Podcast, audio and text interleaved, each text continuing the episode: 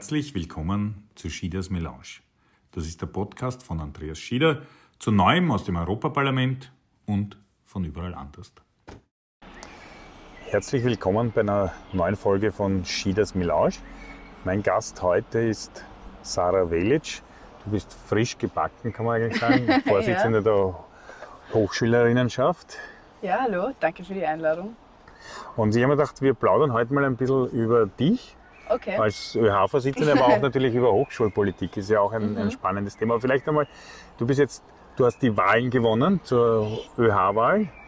Das wird ja immer wieder kritisiert, weil es so, es heißt, es nehmen so wenig teil. Mhm. Aber es war diesmal ja besonders schwierig, weil ja auch Corona war. Da waren ja die Unis eigentlich zu. Mhm.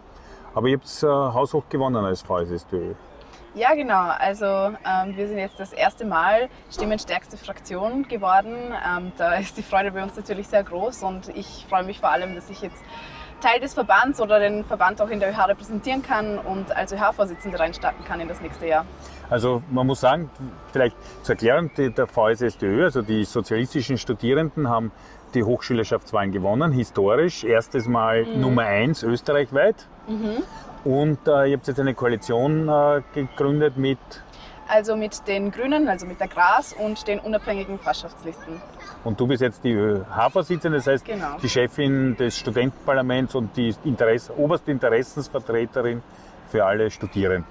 Genau, ja, ab 1. Juli, da beginnt meine Amtszeit, da darf ich das sein. Und jetzt, wenn alle da jetzt vor dem 1. Juli noch wissen, wer ist eigentlich jetzt diese Sarah Velic, du bist aus Vorarlberg. Was studierst du eigentlich und wo? Ähm, ich studiere an der Uni Wien Politikwissenschaften im Bachelor und an der TU habe ich jetzt auch Raumplanung angefangen oder halt im Wintersemester habe ich Raumplanung angefangen, also bin an zwei Unis inskribiert. Okay, wir sitzen da übrigens in einem sogenannten Wiener Beselpark, unweit eines mhm. Studentenheims. Das war der Zufall, wo wir uns das halt ausgemacht haben. Deswegen haben wir auch da manche Hintergrundgeräusche, aber das ist ja egal. Du ja. bist aber eigentlich Vorarlbergerin, wie man ja unschwer hören kann. Ja, am gerollten R erkennt ja. man sie immer wieder. Und du warst mal Vorsitzender auch der, der AKS, also der Aktion mhm. kritischer Schülerinnen und Schüler. Genau, ja, da, da habe ich schon vieles lernen können. Also ist irgendwie Bildungspolitik dein Ding, oder? Ja, voll. Also ich glaube, das kann man schon so sagen. Aber ich, ich glaube, wenn man einmal gesehen hat, wie viele Ungerechtigkeiten es im Bildungssystem gibt, dann kann man gar nicht anders. Und na, welche gibt es da? Ähm, ich glaube, dass ein großes Problem vor allem die fehlende soziale Gerechtigkeit ist und die schlechte soziale Durchmischung. Vor allem, wenn man irgendwie in höhere Bildungsschichten dann schaut, also im Hochschulsektor zum Beispiel. Ähm, und das ist auch das Kernthema für uns als VSSDÖ, auch die nächsten zwei Jahre auf der ÖH. Aber da geht es, um welche Themen geht es? Da geht es soziale Durchlässigkeit, das heißt, dass auch, auch Kinder aus, aus nicht ökonomisch starken Haushalten, also wo die Eltern nicht äh, quasi reich oder mhm. Gutverdiener sind, auch auf die Uni kommen können, dass mhm. die ganz spezielle soziale Schwierigkeiten auch haben auf den Unis? Ja, voll. Also die Statistiken schauen nämlich immer noch sehr schlecht aus. Es ist derzeit so, dass nur 22 Prozent der Kinder aus Arbeiterinnenhaushalten überhaupt ein Bachelorstudium beginnen. Und das verschlechtert sich dann, ähm, je höher man weiterschaut. Also beim Master sind es nur 7 Prozent von Arbeiterinnenkindern und beim PhD dann weniger als 1 Prozent. Also das, da gibt es noch viel zu tun. Das heißt aber, es gehen eigentlich im Bildungssystem immer Leute aus den äh, ökonomisch schwächeren Schichten verloren. Mhm.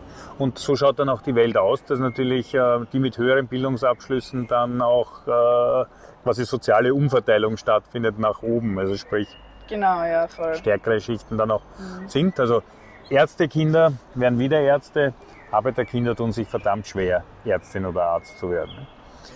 Äh, was ist noch so euer Programm?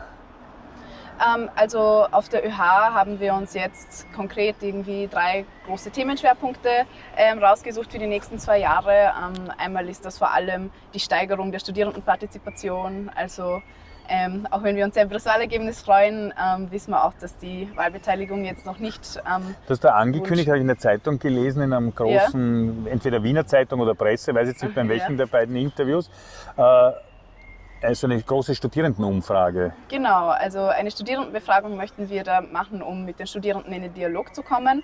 Vor allem mit den Studis, die jetzt während Corona angefangen haben und die Uni noch gar nicht so kennen und daher auch die ÖH noch gar nicht so wirklich kennenlernen konnten. Und uns ist einfach wichtig, irgendwie zu hören, was sind denn die Bedürfnisse und Wünsche an eine Interessensvertretung und damit wir uns halt auch verbessern können.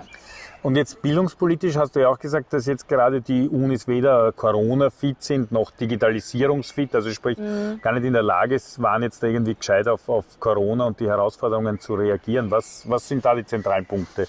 Digitalisierung, besseres Internet mhm. oder überhaupt Steckdosen auf die Uni? Ja, also das, sind, das ist schon mal eine gute Liste, wo man anfangen kann. Ähm, ich glaube, dass ein sehr großes Problem zu Beginn der Pandemie war, dass die Unis einfach sehr lange gebraucht haben, viel zu lange gebraucht haben, um vom Präsenzbetrieb zu einem digitalen äh, Betrieb irgendwie zu kommen. Und das hätte einfach nicht passieren dürfen. Ähm, ich glaube, dass man auf jeden Fall langfristig auch eine digitale Infrastruktur braucht. Also auch nach der Pandemie sollte man die Möglichkeit haben, weiterhin online zu, äh, zu studieren.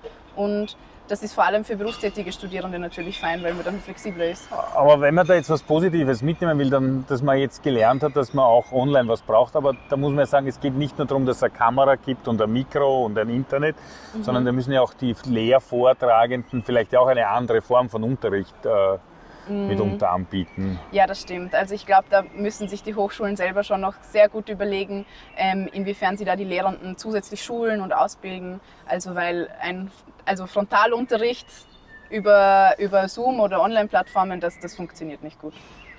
Aber quasi deine These ist schon, die Unis haben das voll verschlafen, weil man muss ja sagen, es gab ja mhm. davor auch schon Digitalisierungsherausforderungen. Mm, ja, aber das also hat die ÖH auch schon sehr lange, jahrelang beklagt, dass man im Digitalisierungsbereich gerade so weit hinten nach ist. Und also gerade auch Steckdosen sind zum Beispiel ähm, ein fehlendes Bedürfnis, dem die Unis nicht nachkommen. Also es gibt immer noch wahnsinnig viele Hörsäle und Lehrräume, wo es einfach keine Steckdosen oder keinen WLAN-Zugang gibt. Und das gibt es eigentlich nicht, dass man so arbeiten muss. Ja. Aber, aber bei, der, bei dieser ganzen digitalen also Online-Learning und, und alles und, und eben auch bei den Unis, hat sich ja diese soziale Kluft nochmal auseinander entwickelt, nicht? Mhm. Also bei den Schulen reden wir von denen, die halt einen Laptop haben und die, die keinen haben, die Internet daheim haben oder nicht, die sich vielleicht ein paar Internetminuten mit ihren Geschwistern teilen müssen und die, die halt super ja. High-Grade Internet haben und ist bei Studierenden ja auch nicht ganz äh, easy cheesy alles, mhm. oder? Ja, in Wahrheit ist es eigentlich ziemlich ähnlich sogar. Also gerade während Corona wurde vorausgesetzt, dass alle sich einen Laptop leisten können und sich eine digitale Ausstattung leisten können. Und ähm, das ist aber schlichtweg nicht überall der Fall. Und die Regierung hat es da halt auch total vernachlässigt, ähm, irgendwie ein soziales Auffangnetz zu schaffen oder da halt auch Finanzierungshilfen zu etablieren und hat es nicht einmal geschafft, schon, bestehende, ähm, schon bestehenden finanziellen Ballast irgendwie abzuschaffen, indem man die Studiengebühren erlässt oder rückerstattet. Das, das haben wir ja immer noch zahlen Das ist aber ein interessanter Punkt, weil ja alle, also alle Unternehmer, gibt es auch viele, die, die quasi das Gefühl haben, dass auf sie vergessen worden sind. Die mhm. Künstler haben das Gefühl gehabt, dass auf sie vergessen wurde. Aber bei den Studierenden könnte man auch sagen, ich meine, so wie man bei Unternehmern äh, Fixkostenzuschuss oder anderes gegeben hat, könnte man sagen, wenigstens äh, die Studiengebühren erlassen mhm. wird hier, weil eigentlich du kriegst die Uni nicht so, wie du sie bestellt hast, nicht? Also ja, voll. Eh, also ich frage mich schon auch, wofür zahlt man eigentlich die Studiengebühren? Und das sind ja mittlerweile über 1000 Euro, die die ähm, Studierenden zahlen mussten. Aber also dafür, dass sie alleine eine technische Ausstattung besorgen müssen, alleine alles sich zu Hause beibringen Und vielleicht müssen. den Studierendenjob mhm. als, als Kellnerin oder genau. Kellner in einem Beisel auch verloren haben? Ja, voll. Also eigentlich hat da also die Regierung überhaupt keine Verantwortung übernommen. Also ganz im Gegenteil, da hat der Wissenschaftsminister selber eigentlich gesagt, ja, ja, das ist eine Entscheidung, die die Hochschulen selber treffen müssen, aber das, das funktioniert natürlich nicht. Was sind denn noch andere Themen dann auf, für, für eure Amtszeit? Ähm, ja, also wir haben Service so auch ein bisschen, oder? Service auch natürlich. Ähm, die ÖH bietet sehr viel politisches Serviceangebot auch an. Ähm, das ist ein sehr wichtiges Standbein der ÖH-Arbeit und gerade eben beim Thema so. Aber Service heißt auch, wenn ich jetzt Studierender bin und mir also und Fragen habe, entweder zu Unibetrieb oder auch zur sozialen Absicherung, mhm. dann gibt es da genau. quasi Leute auf der ÖH, wo ich hingehen kann, sagen, mhm. hey, helfen Sie mir, wie komme ich zu einer Beihilfe, äh, wenn ich andere Probleme habe, quasi im, im studentischen Alltag, dann Genau, also es gibt wahnsinnig viele Ehrenamtliche auf der ÖH, die auch Beratung, äh, Beratung machen ähm, und das eben in den verschiedensten Themenbereichen. Also es gibt eine Wohnrechtsberatung, es gibt ja, eine Sozialberatung, ja. wenn es um die äh, Beihilfen und so weiter geht, geht. Es gibt auch eine, ein, ein Beratungsangebot für ausländische Studierende und vor allem, also das ist vor allem wichtig für Studierende, die aus, einem, aus dem Nicht-EWR-Raum kommen. Ähm, und eigentlich zu allem Möglichen haben wir da auch juristische Ressourcen, um den Studierenden zu helfen. Also an alle Studierenden, die mal nicht weiter wissen, meldet euch auf jeden Fall bei der ÖH. Ähm, wir können euch weiterhelfen. Das heißt www, also www. Ja. .ueh, oder? Genau, .ac.at. Ah, das ist noch, ja, weil, weil Academics. Ja, genau, genau. Okay. Gut, na, vielleicht zum, zum Abschluss unseres äh, Blau, also einerseits die ÖH ist da mhm. für alle Studierenden.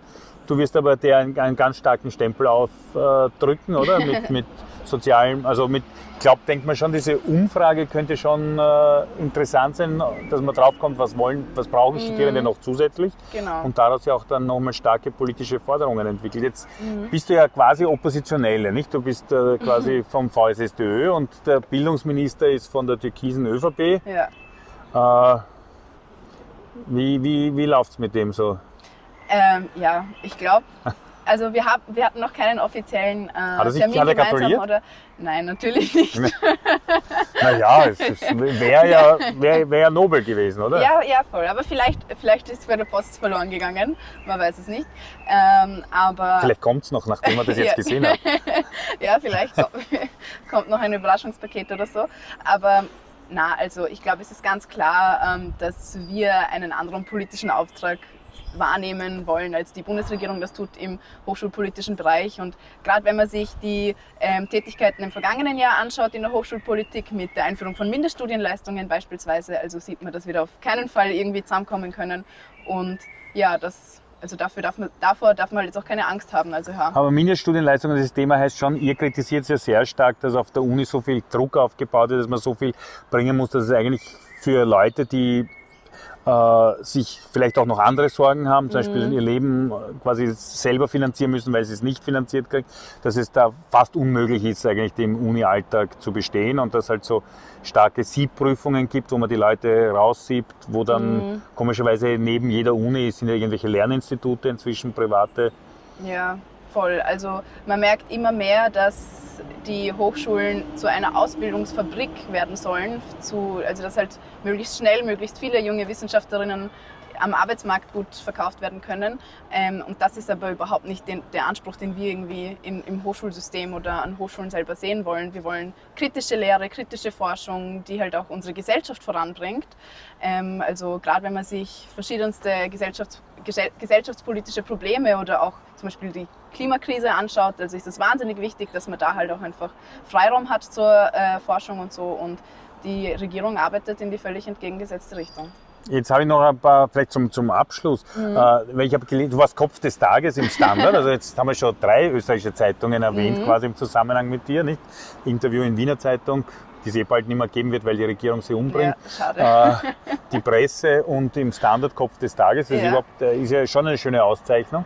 Und da habe ich gelesen, du, du bist ja nicht nur Studierende und mhm. Studentenpolitikerin, sondern auch, oder warst mal zumindest Sängerin. Ja, voll. Also ich singe eigentlich immer noch sehr gern. Ähm, das ist sich jetzt die letzten Monate nicht so gut ausgegangen mit den ÖH-Geschichten und so weiter. Aber ich hoffe, dass sich das die nächsten Warst zwei Jahre auch irgendwie vereinbaren lässt. Nein, ich hatte in Vorarlberg eine Band, sehr, sehr, sehr die lange. Die ist aber dort geblieben, oder? Und ja, die ist äh, dort geblieben oder studiert teilweise woanders und dann haben wir es so aufgelöst oder halt. Und was ist für Musik? Stehen gelassen.